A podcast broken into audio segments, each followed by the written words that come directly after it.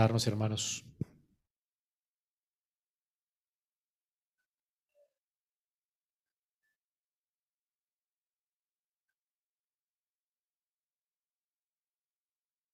Vamos a abrir nuestras Biblias en el libro del Éxodo, capítulo 20.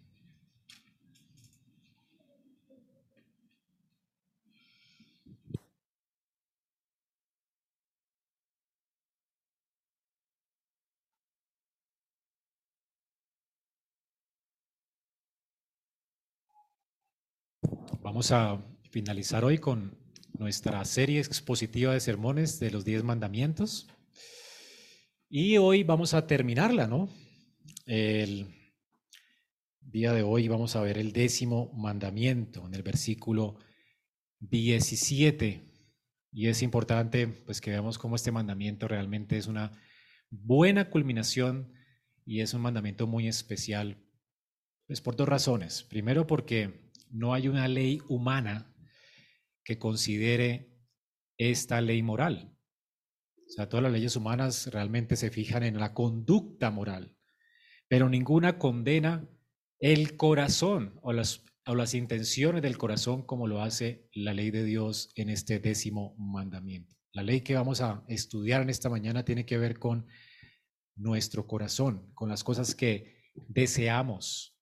Y no hay una ley humana que, por supuesto, hable de esto, un, manual de ética que nos diga eh, no codiciarás. Casi todo está relacionado con las cosas que hacemos o se notan, pero esta ley, la ley de Dios, también tiene que ver con las actitudes, con los deseos de nuestro corazón.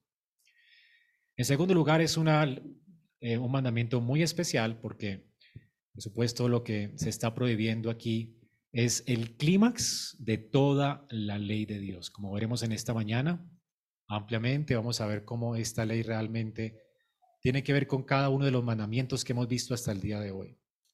El que quebranta esta ley realmente quebranta toda la ley.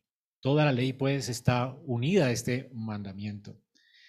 O para decirlo de otra manera, los deseos de nuestro corazón determinan la conducta de nuestra vida hacia Dios y hacia nuestro prójimo. Recordemos que los diez mandamientos se resumen en dos. Amarás a Dios con todo tu corazón y a tu prójimo como a ti mismo.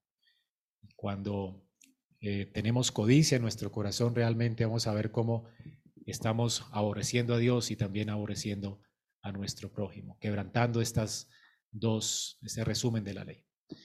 Así que Dios quiere en esta mañana que aprendamos a conducirnos delante de Él, no solamente viviendo una vida íntegra con, los, con las cosas que hacemos, sino también pensando de una manera en que le glorifiquemos. Dios está interesado también en nuestros deseos, en las motivaciones y los deseos de nuestro corazón. Hermanos, algo importante en la escritura es que Dios nos llama a rendirle toda nuestra vida. Recordemos que los diez mandamientos están en el contexto de la gracia. Dios redime a Israel y ahora les está diciendo a través de estos mandamientos que su vida le pertenece a Dios y por lo, y por lo tanto deben rendirle toda su vida. Por eso Él regula su adoración, su vida, la forma en que deben vivir desde el hogar y también la forma en que deben desear, hasta nuestros deseos. Ahora Dios no solamente conoce nuestros deseos, Dios quiere que deseemos cosas diferentes, Dios quiere que nuestros deseos también sean santos. La escritura nos dice, sean santos en toda vuestra manera de vivir.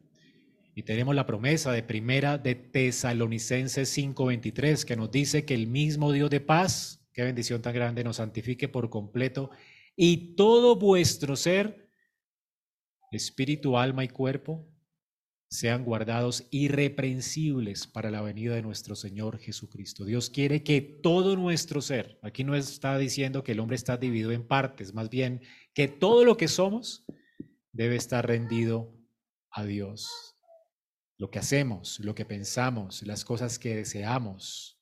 Podríamos decir mucho más de todo lo complejo que somos. Todo lo que usted mira, habla, hace, piensa, desea, cree, debe ser rendido a Dios y debe ser guardado irreprensible.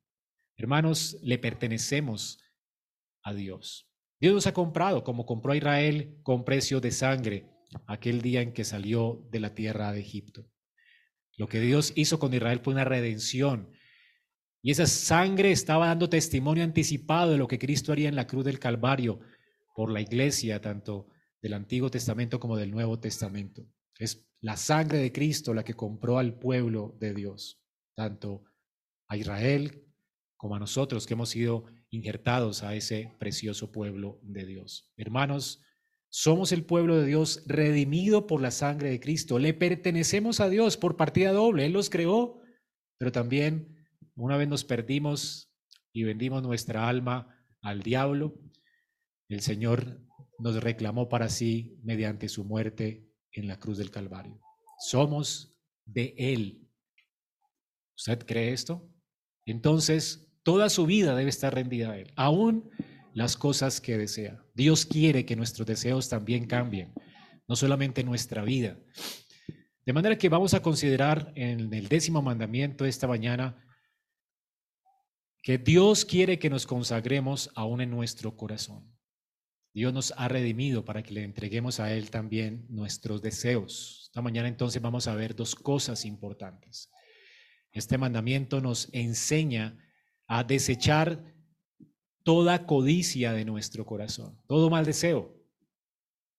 Y en segundo lugar, vamos a considerar que Dios también nos está llamando por implicación a tener contentamiento en Él. Él es, hermanos, la suma de todo gozo.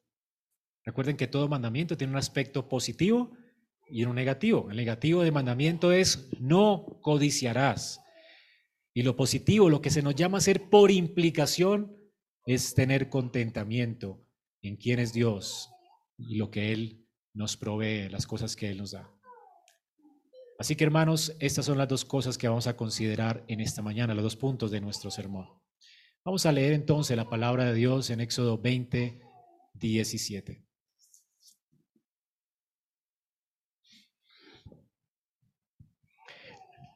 No codiciarás la casa de tu prójimo, no codiciarás la mujer de tu prójimo, ni su siervo, ni su sierva, ni su buey, ni su asno, ni nada que sea de tu prójimo. Amén. Hermanos, aquí tenemos en primer lugar una orden absoluta, como los anteriores mandamientos hasta acá. No, un no rotundo. ¿Qué se nos ordena? No codiciar. La palabra puede traducirse también como no desearás. En un sentido, vamos a ver que Dios se mete también con las cosas que deseamos, con los deseos de nuestro corazón. Por supuesto, como veremos ahora, todos los deseos no son malos, pero aquí está condenando más bien los deseos, eh, la, la, codicia, el deseo, este deseo terrible, que es mayormente el clima de cualquier deseo malo. Noten aquí que el mandamiento se repite dos veces. Es el único de los mandamientos que tiene una repetición y además detalla, como en, el día de reposo, detalla qué es lo que no tenemos que desear. No codiciarás la casa de tu prójimo. Y de nuevo dice, no codiciarás la mujer de tu prójimo. Noten la repetición. En la escritura la repetición es muy importante, no tenían negrillas en ese tiempo, sino que la repetición era una forma superlativa de decir que algo es importante. Si tenías una repetición tres veces, quiere decir que eso es demasiado importante, está en negrilla y con un carácter bien grande y en rojo. Cuando tenías dos repeticiones es muy importante. Y aquí está entonces una negrilla. ¿Por qué lo resalta el Señor? Bueno, hermanos, este mandamiento tiene que ver con algo que normalmente nosotros no consideramos pecado. Recuerdo el apóstol Pablo cuando habla de sí mismo en su antigua vida, dice que él realmente consideraba que era una persona espectacular, hasta que leyó este mandamiento y se dio cuenta de lo miserable que era. Este mandamiento, hermanos, nos condena realmente a todos. Entonces, está repetido dos veces porque no vemos como un escándalo el hecho de que pensemos o codiciemos cosas que no nos pertenecen. Simplemente lo pensamos, lo deseamos en nuestro corazón. Pero mientras no robeemos, mientras no adulteremos, como que nos parece que estamos cómodos, ¿verdad? Por eso Dios repite dos veces el mandamiento. Este mandamiento es importante porque este mandamiento también es terrible. Se nos olvida muchas veces lo que el Señor nos dice en su palabra. En Proverbios 21.2 dice que todo camino del hombre es recto a sus ojos, pero el Señor sondea los corazones. Interesante, ¿verdad? Se nos hace que Dios solamente mira lo que hacemos o que lleva cuenta de lo que, de lo que hacemos. Pero qué tal, hermanos, se nos olvida que Dios realmente sondea el corazón. De hecho, Él va a juzgar a los hombres en su corazón. Él lo sondea, pero también en Hebreos 4:13 dice que no hay cosa oculta a su vista, sino que todas las cosas, aún las cosas que deseamos, están al descubierto, están desnudas ante los ojos de aquel a quien tenemos que dar cuenta. Hermanos, tú vas a tener que dar cuenta también por las cosas que deseas, no solamente por lo que haces en tu vida. Así que este mandamiento es muy importante, por eso es necesaria aquí la repetición para recordar, recordemos que nuestra obediencia al Señor debe ser interna también, no solo externa. Dios quiere que tú también obedezcas internamente, que tus deseos sean correctos. Dios quiere una conducta correcta y unos deseos correctos. De hecho, hermanos, una de las promesas más gloriosas del Evangelio es que cuando Cristo viene a nuestras vidas, viene a transformar no solamente nuestra conducta, sino primeramente, ¿qué hace? Transformar nuestros deseos, lo que creemos. Por eso es que podemos creer en Dios y por eso es que un creyente puede desear cosas distintas, como leímos en el Salmo 73. A veces puede ser que nuestros pies se deslicen, pero el salmista decía en el Salmo, mi carne, corazón desfallece, mas la copa de mi salvación es Dios para siempre. Qué increíble, ¿verdad? Este hombre tenía su deleite y su confianza en Dios, deseaba cosas diferentes. Eso es lo que dice el nuevo pacto que Dios hace cuando entra en pacto con sus redimidos. Les da un corazón nuevo, pone un espíritu nuevo dentro de ellos, quita el corazón de piedra, esos malos deseos, creencias, y les da un corazón sensible a Dios, de carne. Qué increíble milagro, ¿no? Sí que Dios no solamente nos salva y, nos da un boleto al cielo, no, Él cambia nuestro corazón para que cambiando nuestro corazón también entonces cambie nuestra conducta. Recuerden que del corazón sale todo lo terrible nuestro. Bueno, Dios lo que lo primero hace cuando nos transforma es cambiar nuestro corazón, para que nuestros deseos cambien. Esto es algo maravilloso. Ahora, a la luz de la promesa del pacto de Dios, en Ezequiel 36 está esto, 26, el, nuevo pacto, cómo Dios transforma nuestro corazón. El Señor pues espera que nosotros vivamos a la altura de lo que ya somos, gente con corazones nuevos. Por supuesto, seguimos teniendo corazones eh, viejos en el sentido de que la criatura antigua eh, no mengua, ¿verdad? No, no se nos quita todavía y está completica. Lo que Dios nos manda es a llevarla a la cruz, a mortificarla. O sea, no mejora Dios lo que éramos antes, sino que nos hace nuevas criaturas. Pero esa nueva criatura va a tener una lidia, una lucha con la vieja creación, lo que Pablo llama la carne. Y entonces, por eso el creyente, mientras esté de este lado de la eternidad, aunque es una nueva criatura, todavía permanece su antiguo yo, su viejo hombre con todos sus hechos y vicios y maneras de desear y de pensar de la vida. Por eso es que la escritura nos llama a renovar nuestro entendimiento y a matar a ese nuevo hombre, a llevarlo a la cruz. Jesús dice, todo aquel que viene en pos de mí debe negarse, asimismo tomar su cruz, considerarse muerto al pecado y vivo para Dios o proveer para los deseos de la nueva criatura y matar de hambre a la vieja criatura. ¿Ok? Eso es lo que Dios nos llama a hacer. Un día, cuando estemos en gloria, no tendremos ya esa carne con la que tenemos que lidiar. Pero hermanos, a la luz de la promesa de Dios, Dios nos llama a vivir ahora según lo que somos, de acuerdo a nuestra nueva identidad, y a matar a la vieja identidad. Ya no somos eso. Ya no tenemos que proveer para la carne, para los deseos antiguos. El Señor nos llama como pueblo redimido a vivir a la luz de lo que somos ahora, en Cristo, a la luz del nuevo hombre.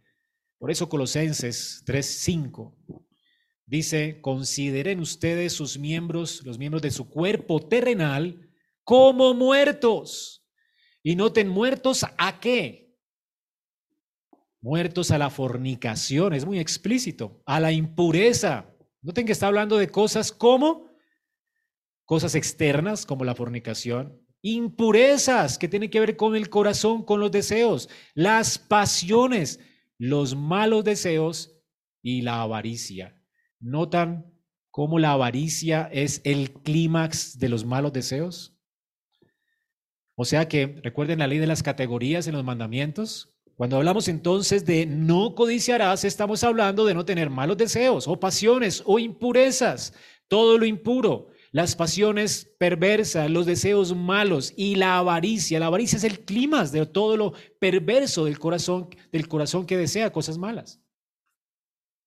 Entonces, Colosense nos dice aquí que estas cosas tenemos que hacerlas morir, no solo las cosas que tienen que ver con nuestra conducta. No tenemos ahora que obedecer a nuestros deseos. También tenemos que mortificar el deseo y cultivar deseos nuevos a la luz de nuestra identidad en Cristo. Hermanos, esto es glorioso. Por eso en este mandamiento Dios en primer lugar nos está llamando a desechar los malos deseos del corazón. Y este es nuestro primer encabezado. Desechemos los malos deseos de nuestro corazón.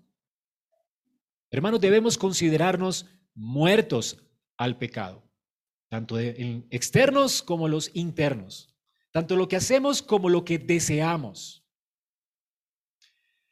Y como les dije, el rey de los malos deseos es la codicia.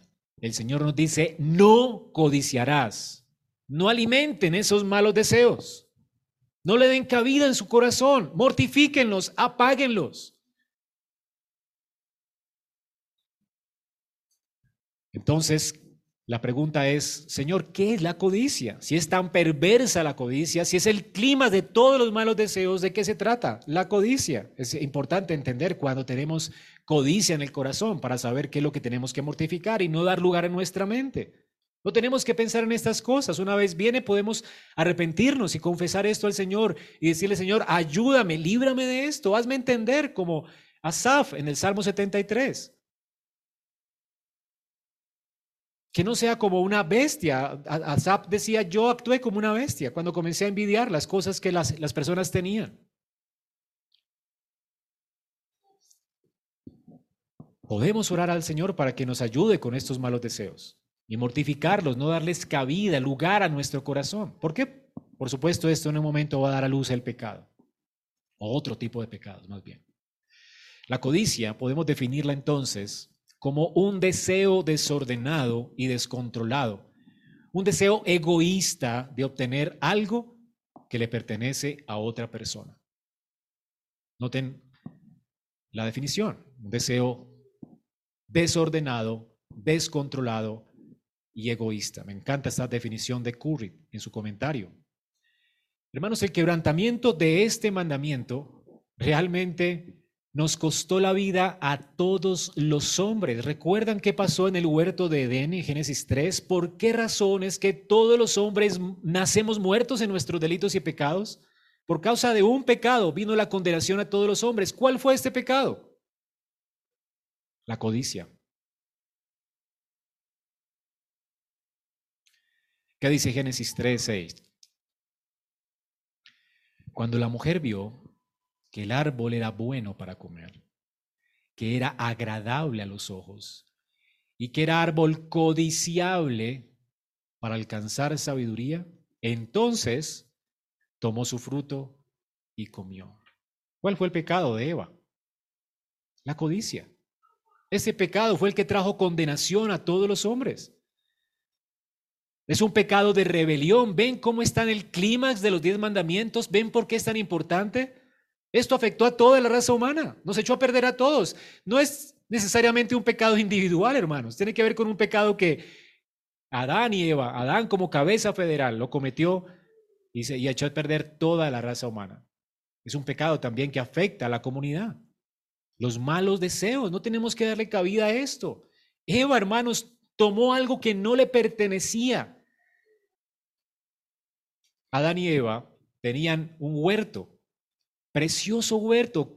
Usted, no sé, en el huerto estaba agrupado todas las cosas que usted puede disfrutar en este mundo. Usted ha entrado alguna vez, bueno, en Colombia tenemos graneros increíbles de frutas, verduras, eh, más que en, cualquier parte del mundo. Estamos viviendo en un lugar muy, privilegiado, en un trópico. Y todo el tiempo hay cosecha de abundantes frutas.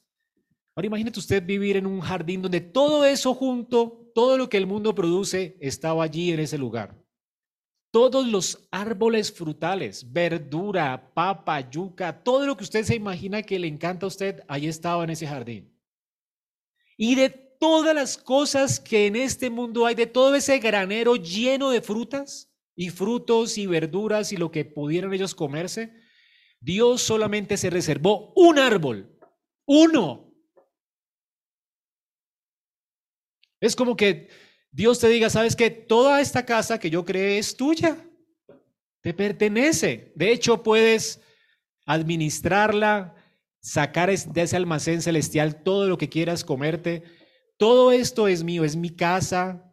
Ahora tú eres el virrey de esta casa. Ahora, lo único que yo me reservo para mí es mío. No lo, no lo toquen, por favor. Es este árbol de la ciencia del bien y del mal. Solamente este arbolito es mío. Es mi, posesión más preciada. No lo toquen. No coman de él. De hecho, el, día que lo coman, no tendrán perdón. Ustedes morirán eternamente. La muerte eterna es que la ira de Dios va a estar sobre ellos eternamente. Van a morir. Ahora es, y usted podría decir, no es justo. No es justo. O sea, te dan un castillo y por allá en un cuartico del castillo medio oscuro, privado, el, el, dueño del castillo te dice, oye, nunca entres aquí, puedes disfrutar de todo el castillo. ¿Tú entrarías al cuarto? Es como tonto, ¿verdad? El dueño se está reservando eso, es el dueño y te, y te dio todo en posesión a ti para que lo administraras y lo disfrutaras. Una muestra para estar agradecidos con este Dios tan increíblemente glorioso, davivoso, bueno en gran manera, es respetar lo que es de Él. Y sin embargo vino el engañador y le dijo, Eva, come de ese árbol, pobrecitos ustedes.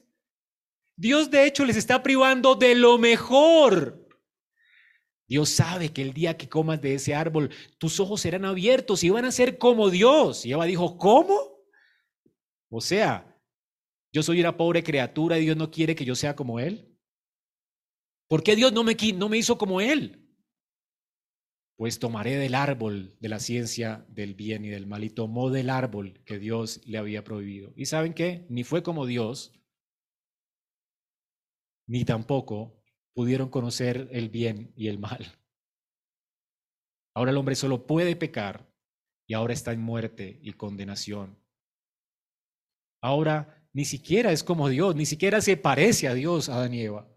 Ni ellos ni su descendencia. Qué terrible desastre, ¿verdad?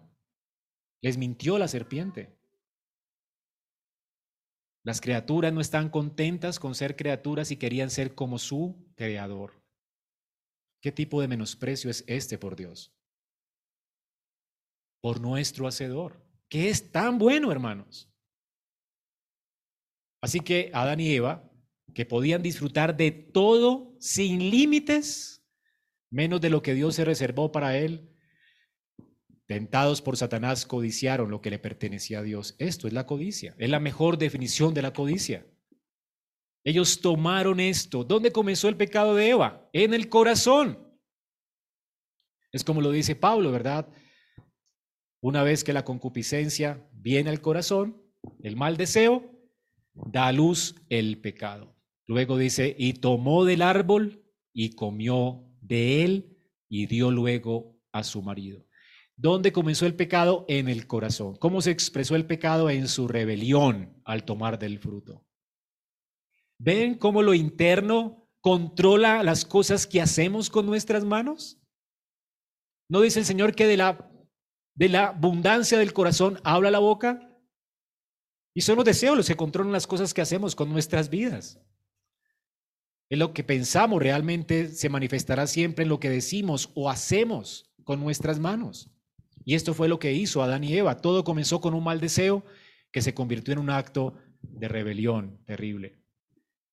Hermanos, la maldad comienza con la semilla del deseo en el corazón y luego da a luz el pecado y el pecado trae muerte y condenación.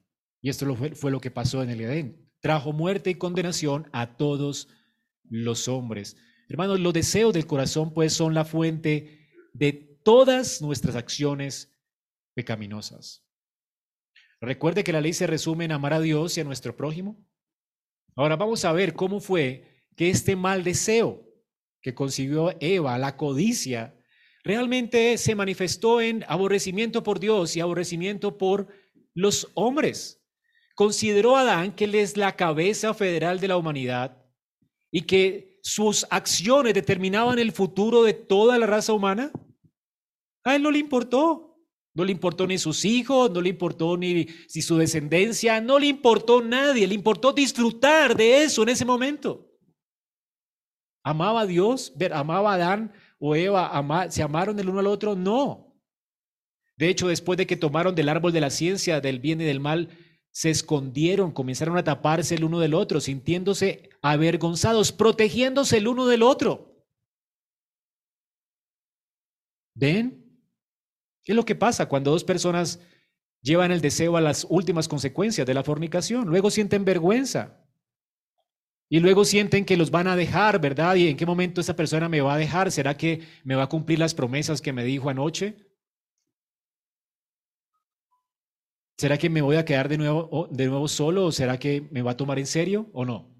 Comenzamos a protegernos, a guardar máscaras, a tratar de, de aparentar para retener porque estamos inseguros. Esto es lo que sentían Adán y Eva ahora, vergüenza, soledad. Es lo que pasa con los malos deseos.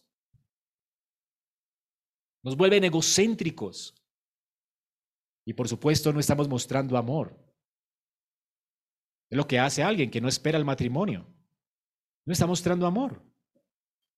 Su mal deseo simplemente es egocentrismo puro, es odio hacia su prójimo. Pero también no está mostrando sobre todo amor a Dios. Noten cómo Adán y Eva cuando decidieron tomar del árbol que Dios se reservó para él, ¿qué le estaban diciendo? Dios, ¿sabes qué?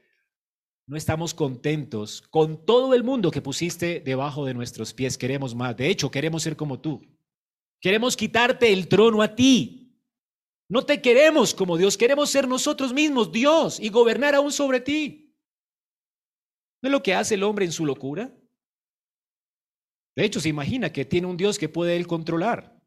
Por eso es que tenemos templos llenos de imágenes y gente que piensa que puede declarar y ordenarle a Dios qué hacer. Gente loca, absurdamente loca. Declare, declare para que Dios le dé. Esto es absurdo, es paganismo puro. ¿Qué es eso? Ese es el Dios que tienen y que se han inventado en su imaginación. No es nada más que idolatría, es resistir a Dios y aborrecer a Dios. Dios tiene todo derecho de gobernarnos y decir qué hacer con nuestras vidas. No somos quienes para decir qué haces. ¿Qué piensas que Dios es como tú? Es lo que hace la idolatría, aborrecer a Dios. Dios no estamos a gusto contigo ni con las cosas que nos has provisto. Eres un Dios cruel. Nos estás privando de cosas buenas. Eres cruel al negarnos este arbolito.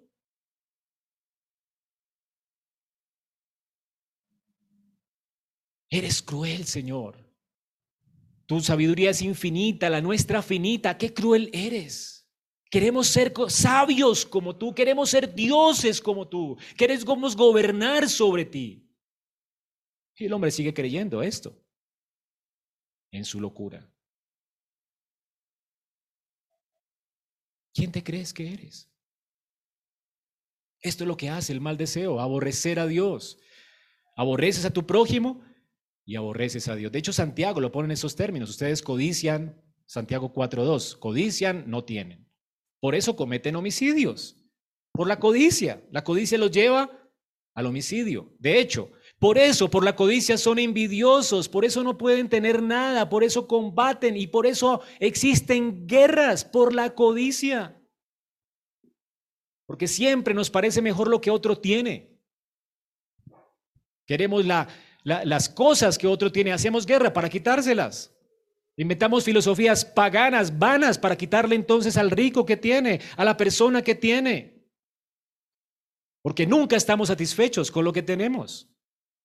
De hecho, nos caracterizamos nosotros por ser una cultura que no está satisfecha ni con el país que tenemos, ni con las cosas que Dios nos ha dado y nos ha provisto. Siempre estamos quejándonos. Somos una cultura quejumbrosa. Ni tenemos identidad. Siempre queremos ser gringos, o queremos ser europeos, o no sé qué tipo de personas queremos ser. Nunca estamos conformes y esto es perverso.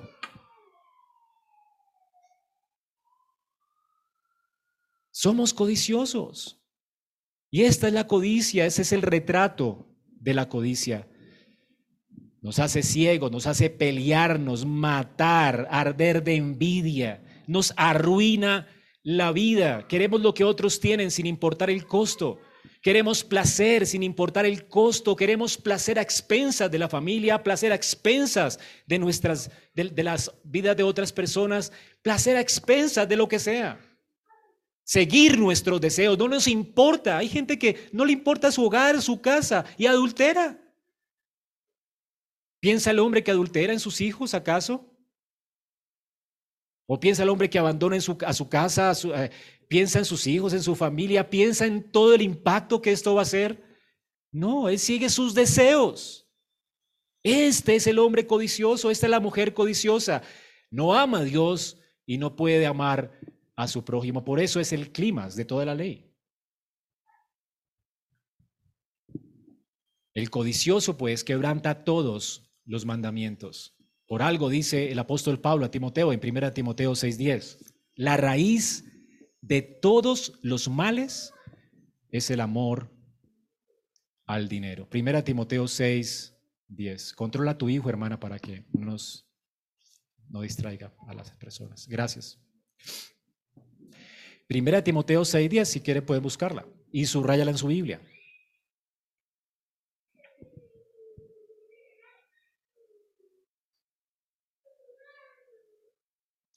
Dice, porque la raíz de todos los males es el amor al dinero, por el cual, codiciándolo, algunos se extraviaron de la fe y se torturaron con muchos dolores. ¿De qué está hablando aquí el apóstol? De la codicia, de la codicia de obtener dinero. Dice que es la raíz, la codicia es la raíz de todos los males.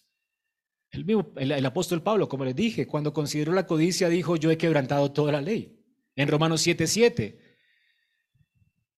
dice, yo no hubiera llegado a conocer el pecado si no hubiera sido porque la ley de Dios dice, no codiciarás. Fue cuando Pablo se dio cuenta que la ley decía esto, que dijo, yo soy perverso. Yo soy el peor, el primero de los pecadores. Fue allí cuando él se dio cuenta de la necesidad de un Salvador para su vida. No importa qué tan fariseo hubiese sido, y si hubiera cumplido perfectamente los demás mandamientos, él se dio cuenta que todos los incumplió por la codicia. Todo, la semilla de todos los males estaba en su corazón, en sus deseos. La codicia, pues, es un pecado terrible, hermanos. De hecho, por esa razón está en el grupo de los pecados más escandalosos en la Escritura. Romanos 1, 28 y 29 nos dice, así como ellos no tuvieron a bien reconocer a Dios, Dios los entregó a una mente depravada. Y noten cómo retrata Pablo a las personas depravadas. Son gente que hace cosas que no conviene, llenos de injusticia, maldad, avaricia, malicia, envidia, homicidios, pleitos, engaños, malignidad. De hecho, está antes de los homicidios, la avaricia. ¿Ven esto? Son los pecados más perversos. Es el pecado más perverso. Con razón está en el clima de los diez mandamientos. ¿Has considerado esto, hermano? en tu propio corazón cómo están tus deseos. ¿Y, ¿Y has considerado que tus deseos es lo peor que tienes?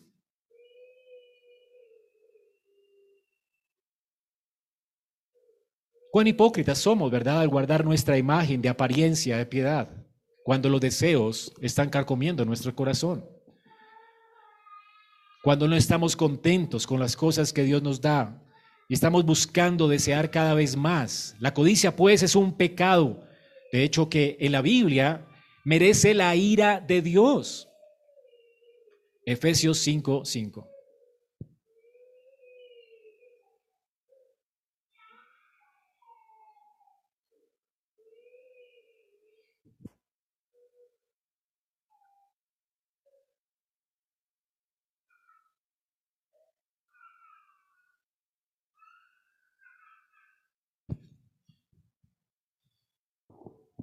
Efesios 5:5. ¿Qué dice? Porque con certeza ustedes saben esto. Ningún inmoral, impuro o avaro. Ahora noten esta definición. ¿Qué es qué? ¿El avaro qué es?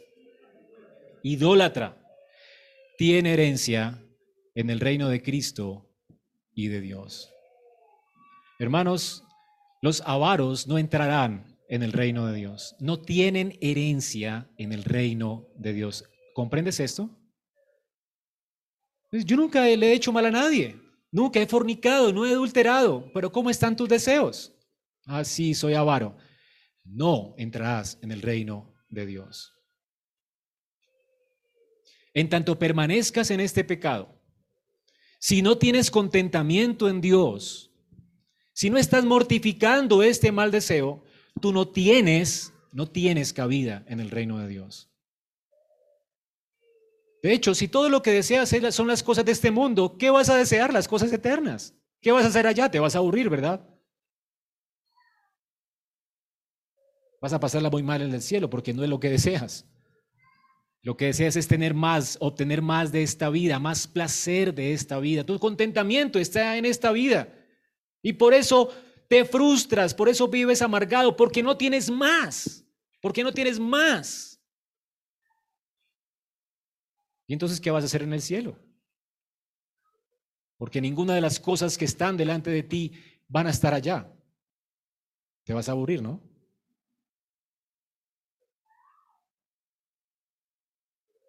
Ninguno entrará en el reino de los cielos. La pregunta es, ¿quién no es codicioso en este lugar? ¿Quién? ¿Quién está libre de este pecado tan aborrecible delante de Dios? ¿Quién no merece esta condenación? Ahora, noten lo que ordena este mandamiento. ¿Qué no podemos codiciar, Señor? A ver, para evaluarnos mejor, pues. Si es que no quedas convencido, note, no codiciarás la casa de tu prójimo. Hermano, examine tu corazón. ¿Acaso tú no has dicho alguna vez, oiga, qué casa tan bonita la que tiene este hermano? ¡Wow! O sea, la posilga que me tocó, no sé por qué tengo esta posilga. ¿Por qué es que yo estoy viviendo en este basurero? ¿Por qué es que se hacen las casas tan pequeñas aquí en este barrio? Y este hermano con esa casa tan amplia y comienza, ¿verdad? No codiciarás la casa de tu prójimo. ¿Acaso no estás contento con lo que Dios te dio?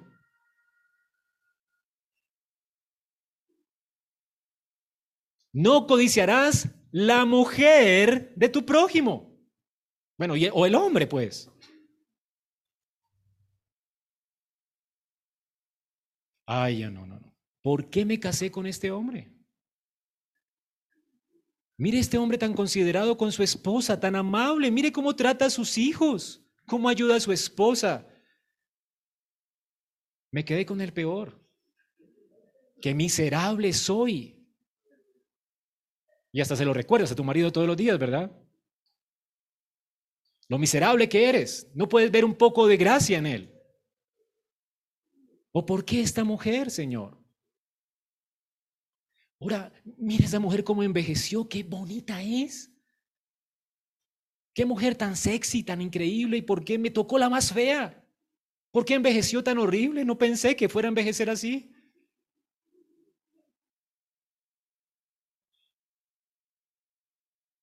No codiciarás la mujer de tu prójimo o su siervo. Qué empleada tan increíble. Qué persona tan maravillosa tiene este hombre que le sirve. A mí no me ayuda nadie. ¿Por qué? No codiciarás su buey, su asno. ¿Por qué me toca a mí andar en bus? Y llegó en carro el hermano. ¿Por qué en bus? O tiene carro y ¿por qué me tocó esta lata a mí? Ese carro último modelo. ¿Por qué es que la gente puede comprarse eso? ¿Y por qué yo no? ¿Por qué me tocó ser tan pobre y tan infeliz en esta vida? Nada más que tu felicidad depende del carro en el que andes. ¿Y por qué entras milenio? ¿Por qué yo? ¿Por qué es que tengo este celular? Y el hermano, ¿dónde lo compraste? ¿Y por qué la comida de él? No codiciarás ni el asno, ni el buey, nada de tu prójimo, ni la comida, pues. ¿No te han servido la comida y piensas, no sabía que había esto en la carta? ¡Wow! ¿Por qué pedí esto?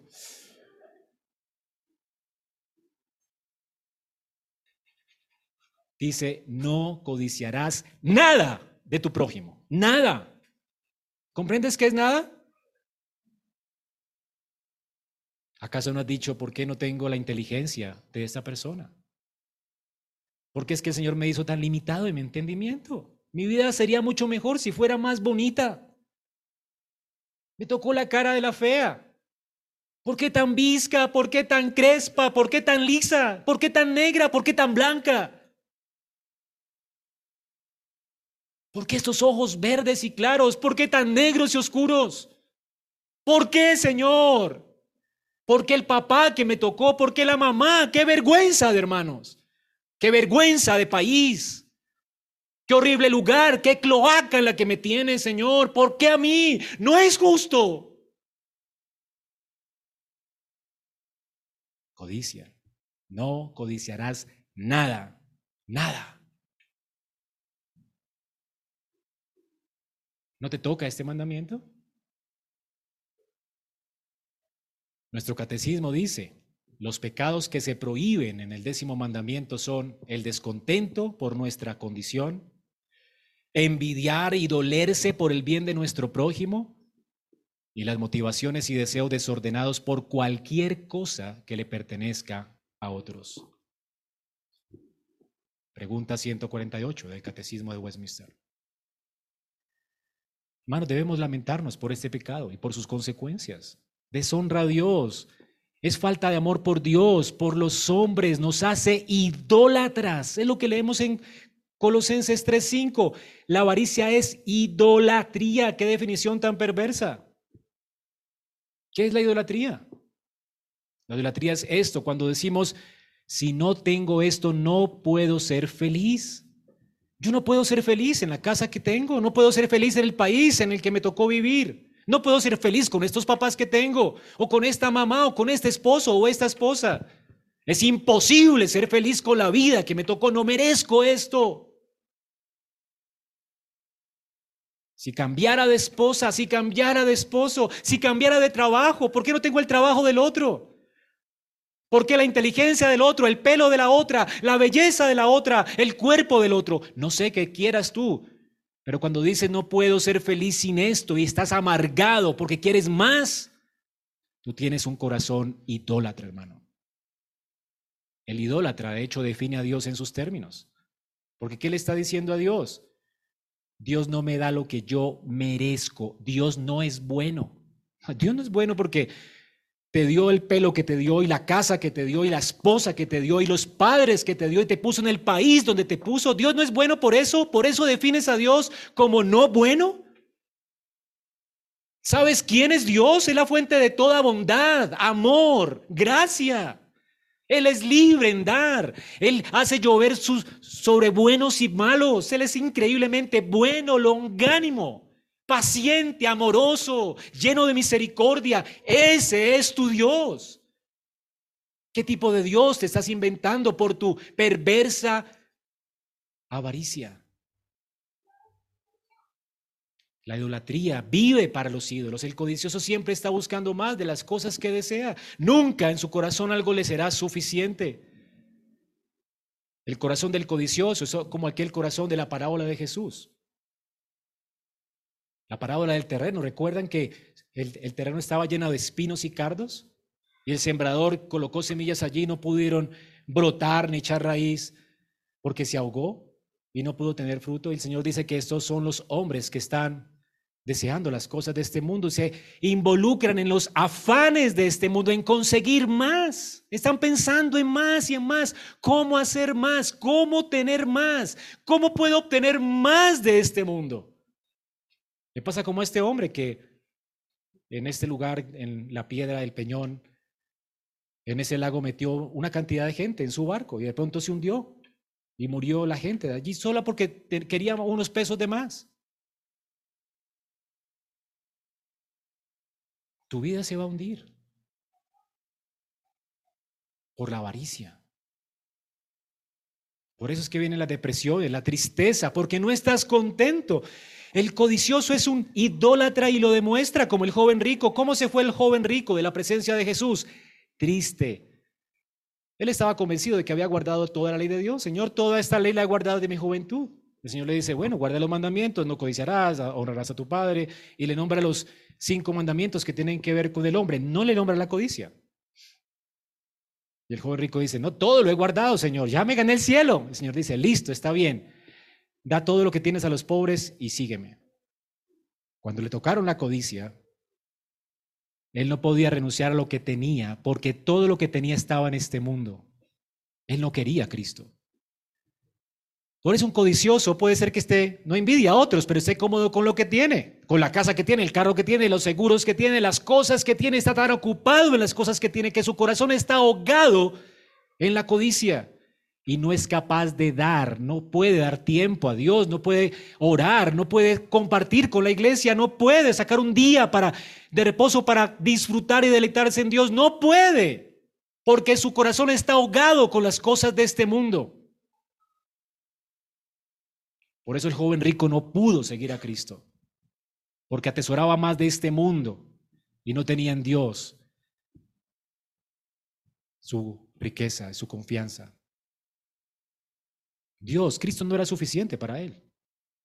Él quería el mundo y perdió su vida y se fue triste. ¿Quieres irte triste de este lugar? Hermano, gracias a Dios hay perdón en Cristo. Tu descontento nunca va a tener fin. Te va a sentir, te va a hacer sentir miserable el resto de tu vida.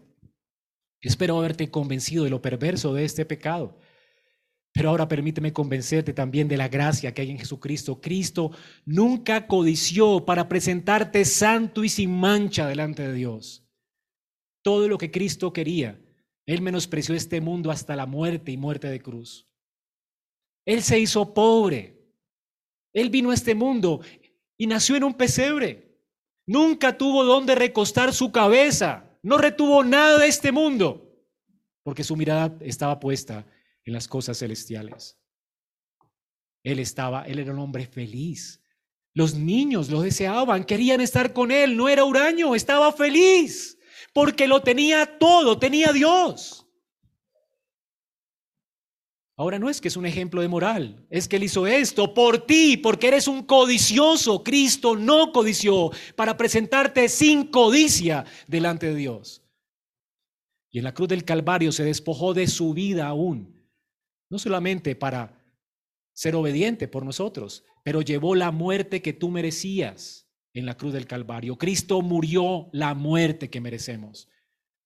Este pecado merece la condenación eterna y Cristo la llevó. La ira de Dios fue sobre él en la cruz del Calvario. No tienes que morir hoy por tu codicia. Ven a Cristo hoy. Él te presentará limpio y sin mancha delante de Dios porque él nunca pecó de esto. Nunca quebró un mandamiento de la ley de Dios. Sus deseos fueron correctos. Estuvieron puestos en el lugar correcto.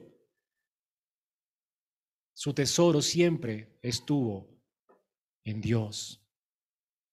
Dios era su porción, Dios era su herencia, era lo que más deseaba en su corazón. Y por eso se despojó de todo. para servir a su Señor. Y por eso fue feliz.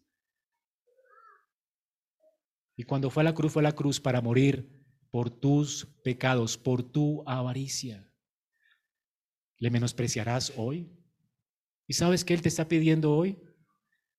Él quiere hacerte nueva criatura, si es que no le conoces. Y si eres un creyente, Él quiere hoy limpiarte y santificarte para que lleves fruto, para que tu fruto no se ahogue por los afanes de este mundo.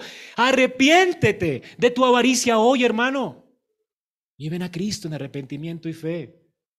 No permitas que la semilla de la palabra se ahogue en tu vida y siga siendo infructuosa sigas triste, huraño por esta vida, nunca será suficiente para ti si te aferras a la codicia y finalmente seguramente no serás creyente.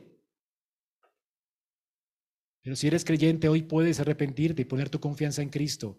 Y entonces, la parte positiva del mandamiento es que Dios quiere que tú estés contento con tenerle a Él como tu único Dios.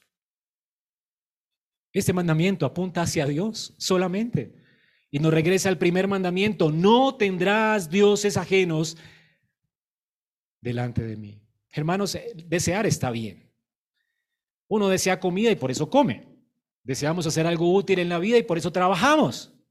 Deseamos amistad y por eso necesitamos una comunidad como estas. Queremos intimidad y por eso queremos casarnos y nos casamos. Los deseos realmente son buenos y legítimos cuando los, los podemos desarrollar en el ambiente donde Dios nos, nos dio, nos dijo que pudiéramos eh, eh, darle, eh, saciarlos, pues. Hay deseos buenos, correctos. Y el profundo deseo de conocer a Dios es el mejor de los deseos. Y este deseo está en todo corazón que ha sido restaurado por la gracia de Dios. Si Dios te ha dado este corazón, si no te lo ha dado, pida a Dios que te dé un corazón que le desee. La escritura dice que tu pueblo se ofrecerá a ti voluntariamente en el día de tu poder. Cuando Cristo cambia un corazón, le desea. Y este es el deseo que tienes que alimentar hoy. No solamente Dios nos manda a desechar los malos deseos, sino a cultivar los deseos por Él y su gloria. ¿No nos dijo el Señor? Buscad primeramente el reino de Dios y su justicia. Y todas estas cosas que el mundo quiere buscar le serán añadidas. O, las verás como una añadidura. Porque si lo tienes a Él, lo tienes todo, hermano. Busca a Dios como tu especial tesoro. Primera Timoteo 6:6, Pablo le dice a Timoteo, Timoteo, la piedad, en efecto, es un medio de ganancia. Cuando va acompañada de contentamiento. Y aquí el secreto para mortificar la codicia, el contentamiento. ¿Qué es codiciar? Codiciar se trata de ganar algo, ¿verdad? Si deseamos es porque queremos desear y ganar algo, por eso codiciamos. Queremos ganar una posesión, una posesión, un amigo, una casa, un cónyuge, lo que sea. Por eso codiciamos. Dios dice, bien, ¿quieres ganancia? Pues cambia tus deseos. La idea no es no desear, no somos budistas. ¿Ok? No, no hay que desear nada, hay que desprendernos de todo. No, no, somos budistas aquí. ¿Ok? Dios sí quiere que deseas, pero que desees cosas correctas. El Señor dice, ¿quieres ganancia? Búscala donde la polilla y el orín no destruyen, donde los ladrones no minan, no hurtan. Haz tu tesoro en el cielo, deséalo. Que tu deseo sea la gloria, la eternidad, que tu deseo sea el Dios que va a estar en la eternidad, conocer a ese Dios. La pregunta para ti en esta mañana es, hermano, ¿qué amas? ¿Tú qué es lo que estás persiguiendo? ¿Qué estás hoy pensando aquí en este momento? ¿Qué piensas cuando estás duchándote? Cuando estás camino al trabajo, cuando estás lavando la ropa o la losa.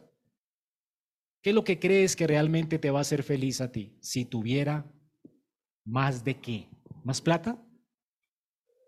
¿Más de qué? ¿Más de este mundo? ¿Más placer en este mundo? ¿Unas vacaciones? Todos salen a vacacionar y yo no. Con dificultad voy a la tienda cada año. Hermanos, Dios entiende. De hecho, muchas veces que la salud, el matrimonio, todas esas cosas pueden ser importantes. Aún las vacaciones. Ahora, ¿Tú quieres realmente paz, tranquilidad? en el techo que tienes hoy, con la ropa que tienes hoy. Tú quieres disfrutar de la comida que Dios pone delante de ti hoy. Tú necesitas a Cristo. Él te va a dar deleite.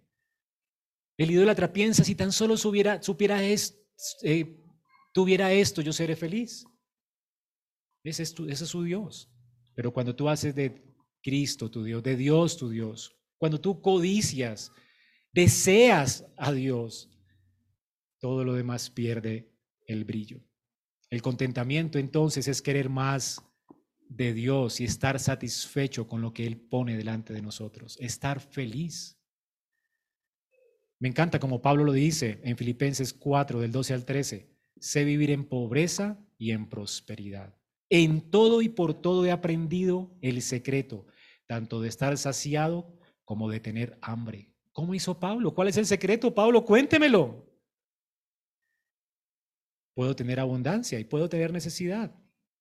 ¿Saben por qué? Porque todo lo puedo en Cristo que me fortalece. ¿Sabes qué? El que todo lo puedas en Cristo que te fortalece no quiere decir que lo puedes lograr todos o que vas a lograr todos tus deseos y sueños. Dios no está para esto.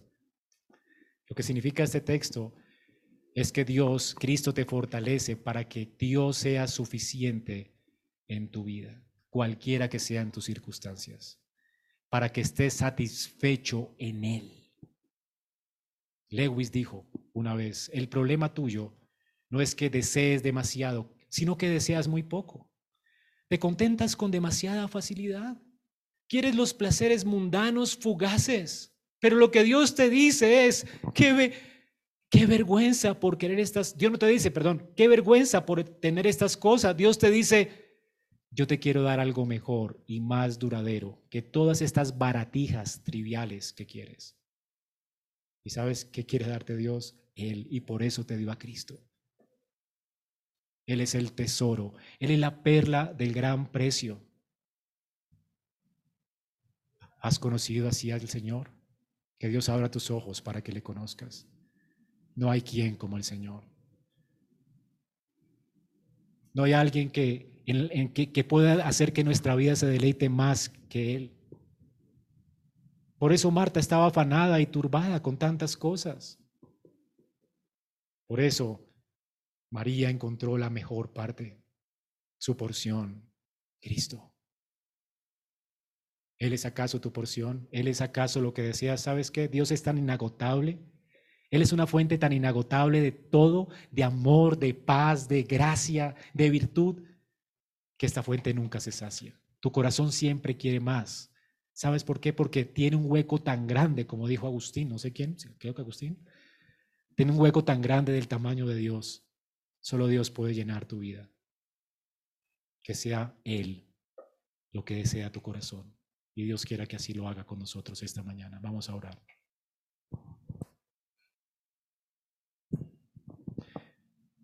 Señor, gracias por tu palabra. Que en esta mañana podamos orar con el salmista. El Señor es la porción de mi herencia y mi copa. Tú sustentas mi suerte. Las cuerdas me cayeron en lugares agradables. Todo lo que tú has escogido para nosotros, Señor, es bueno. Ayúdanos a deleitarnos en el pan que nos das cada día, en el techo, a cuidar el techito que tenemos, el rinconcito, Señor, que muchas veces nos ha parecido desagradable, Señor, abre nuestros ojos para ver de mano de quién viene y cómo no nos merecemos ese techo, sino el infierno, Señor. Si fuera por lo que mereciéramos, nada tendríamos, sino que seríamos despojados de todo. Si algo tenemos en esta vida, ayúdanos a estar satisfechos, porque tenemos toda tu gracia, toda tu paz, toda tu benignidad y las promesas de vida eterna que nos has hecho. Señor, ayúdanos a estar satisfechos en ti que podamos con el salmista decir es hermosa la herencia que me tocó, porque proviene de tu mano. Que todo lo que pongas delante de nosotros, Señor, podamos disfrutarlo, porque nos da las cosas para que las disfrutemos. Señor, y que esto lo hagamos teniendo nuestros ojos puestos en ti, en ti, que has dicho, yo soy el pan de vida. El que viene a mí nunca tendrá hambre, el que cree en mí nunca tendrá sed. Señor, que nuestros ojos estén puestos en Cristo. Gracias por escucharnos. Espíritu de Dios, obra en nuestros corazones y ayúdanos a mortificar la avaricia de nuestro corazón, porque te lo pedimos en Cristo Jesús. Amén.